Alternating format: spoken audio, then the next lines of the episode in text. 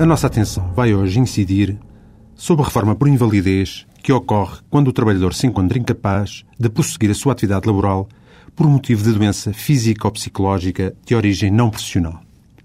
O trabalhador, beneficiário do sistema da Segurança Social, que seja reformado por invalidez, tem direito a receber uma pensão de natureza pecuniária paga mensalmente e durante 14 vezes ao ano, calculada de acordo com a fórmula legal que se acha disponível na página da Segurança Social. A referida incapacidade permanente para o trabalho, que pode ser relativa ou absoluta, tem de ser verificada e declarada pelo Sistema de Verificação de Incapacidades, SVIP, e o trabalhador em questão tem de ter um período mínimo de descontos para a Segurança Social, que é de 3 anos para a situação de invalidez absoluta e de 5 anos para a situação de invalidez relativa.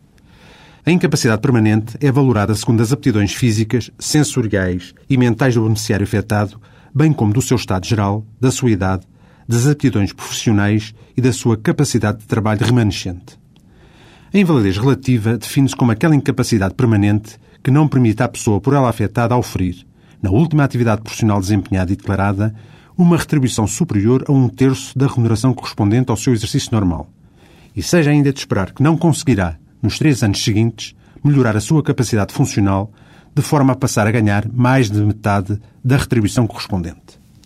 A invalidez absoluta traduz numa situação de incapacidade permanente e definitiva para toda e qualquer atividade profissional,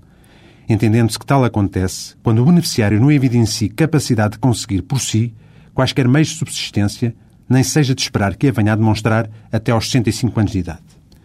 Convirá referir que, se tal impossibilidade derivar de acidente de trabalho ou doença profissional, o empregado em questão não acumula o direito a receber a pensão por invalidez, no quadro da Segurança Social, com as prestações que lhe são conferidas pelo regime dos acidentes de trabalho e doenças profissionais, designadamente as indenizações e pensões pelas incapacidades temporárias e permanentes que lhe forem atribuídas.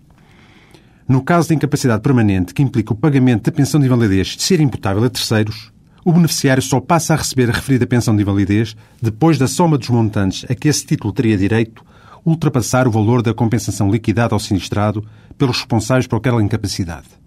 entendendo-se que é de dois terços da indenização atribuída na falta de indicação. Deixa de haver direito ao recebimento da pensão de invalidez caso a Comissão de Verificação de Incapacidade Permanente concluir pela cessação da incapacidade que fundou a sua atribuição. A pensão de invalidez é convertida em pensão de velhice no momento em que o pensionista completa os 65 anos de idade. Até para a semana.